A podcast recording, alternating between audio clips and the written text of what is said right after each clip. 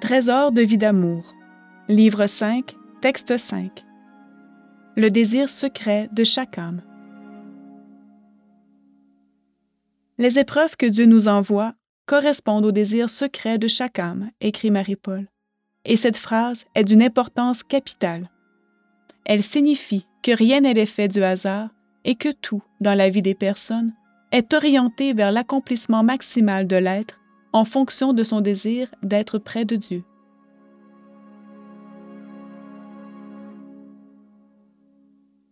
Le désir secret de chaque âme.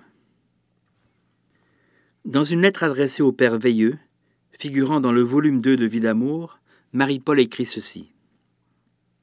Dans la vie, je constate que rien n'est l'effet du hasard et que tout est grâce. Les épreuves, les tribulations que Dieu nous envoie correspondent au désir secret de chaque âme sur la place qu'elle désire obtenir au ciel. Plus nous voulons être près de Dieu, plus nous devons en payer le prix. Les épreuves ne sont pas des punitions, bien au contraire, elles sont les moyens les plus sûrs et les plus rapides pour atteindre Dieu, notre grand amour. Vie d'amour, volume 2, page 307-308. Tout est à retenir, et l'on pourrait même décomposer ainsi la pensée de Marie-Paul. Il y a le désir secret de chaque âme, de se trouver plus ou moins près de Dieu.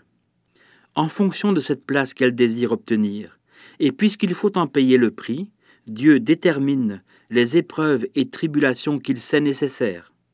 Aussi, comme tout est grâce et vient de Dieu, rien n'est l'effet du hasard.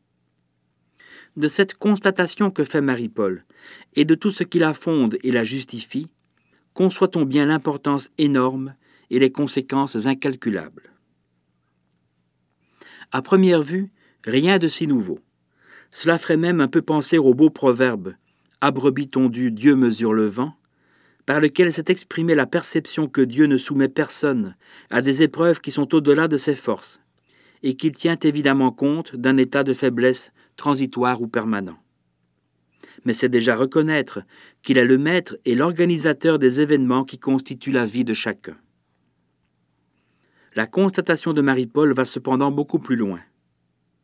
Tout commence en effet par le désir de l'âme, étant bien entendu qu'est exprimé ici par le mot désir un objectif, une ambition spirituelle à son degré le plus élevé.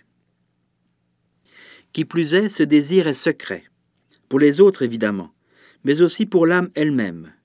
Elle ne sait donc pas, tout au moins pendant la plus grande partie de son cheminement, qu'elle a ce désir en elle et que sa vie prend forme en fonction de celui-ci.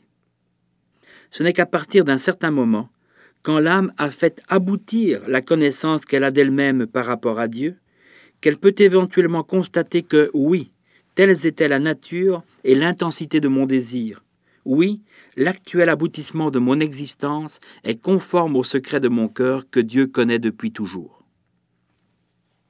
Voilà pour l'âme en elle-même.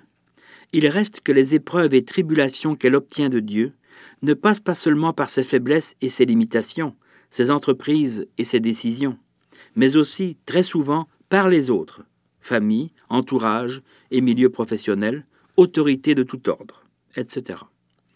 Or, ces personnes se trouvent alors être les agents par lesquels l'âme reçoit ce qui est nécessaire à la réalisation de son propre désir, elle-même jouant, d'une certaine façon, le même rôle auprès de chacune de ces personnes. On a pu écrire au siècle dernier, dans le cadre d'un courant philosophique très répandu mais profondément destructeur, que l'enfer, c'est les autres. Jean-Paul Sartre. Il reste que la vérité qui ressort de Vie d'amour est à l'extrême opposé de cette sentence, et que, bien au contraire, on pourrait affirmer que le ciel c'est par les autres, avec les autres, et même grâce aux autres. Oui, mais il faut alors un ordonnancement des âmes, qui soit général et même universel. Il faut une pensée puissante, inconcevable à notre échelle, pour que le rôle que joue chaque personne envers toutes les autres s'articule avec celui que jouent toutes les autres envers elle. Car le désir secret de chaque âme doit s'agencer avec celui de chaque autre âme. Et c'est là qu'intervient Dieu, le grand ordonnateur, capable d'organiser à chaque instant le présent du monde et de chaque être en fonction de sa liberté propre et de celle de tous les autres. Et c'est ainsi que tout être, en Dieu, se détermine à chaque instant. C'est ainsi que se réalise le désir de son âme, et c'est ainsi que s'écrit en fait rien de moins que l'histoire, celle de chaque être humain, de chaque peuple et de toute l'humanité. Dieu est le maître de l'histoire, écrite en effet Marie-Paul en reprenant l'expression de la liturgie. Dans le royaume de septembre-octobre 96, page 10. L'intervention continuelle de Dieu dans l'histoire, la grande histoire du monde aussi bien que la petite histoire de chacun d'entre nous, consiste donc à prendre acte de la liberté de chaque âme, exprimée dans cette dimension de l'intemporel où toutes se rejoignent et se définissent en Dieu, c'est l'instant du désir secret, pour en tirer la nécessité de la place et du rôle de chaque homme et de chaque femme ici-bas. Comme si toutes les âmes, au cœur de l'intemporel, convenaient librement de la nature et des modalités de leur participation personnelle au plan que Dieu construit dès lors, en pétrissant la liberté de tous dans la nécessité qui en résulte à chaque instant. C'est ainsi que chaque être écrit librement son histoire nécessaire. Et c'est ainsi pour en revenir à Marie-Paul et à Vie d'amour, que le comportement de son mari, la défection de Monseigneur Van Lierde ou la condamnation de l'œuvre par les autorités de l'Église, à titre d'exemple, ne sont pas moins nécessaires à la corrédemption que sa propre acceptation de tout endurer par amour de Dieu. Ce tout devait bien prendre une forme, et comme rien n'est l'effet du hasard, la concentration du rejet, de la malveillance et de la haine a servi de tremplin nécessaire à l'épanouissement du plus grand amour. Texte daté du 12 août 2009.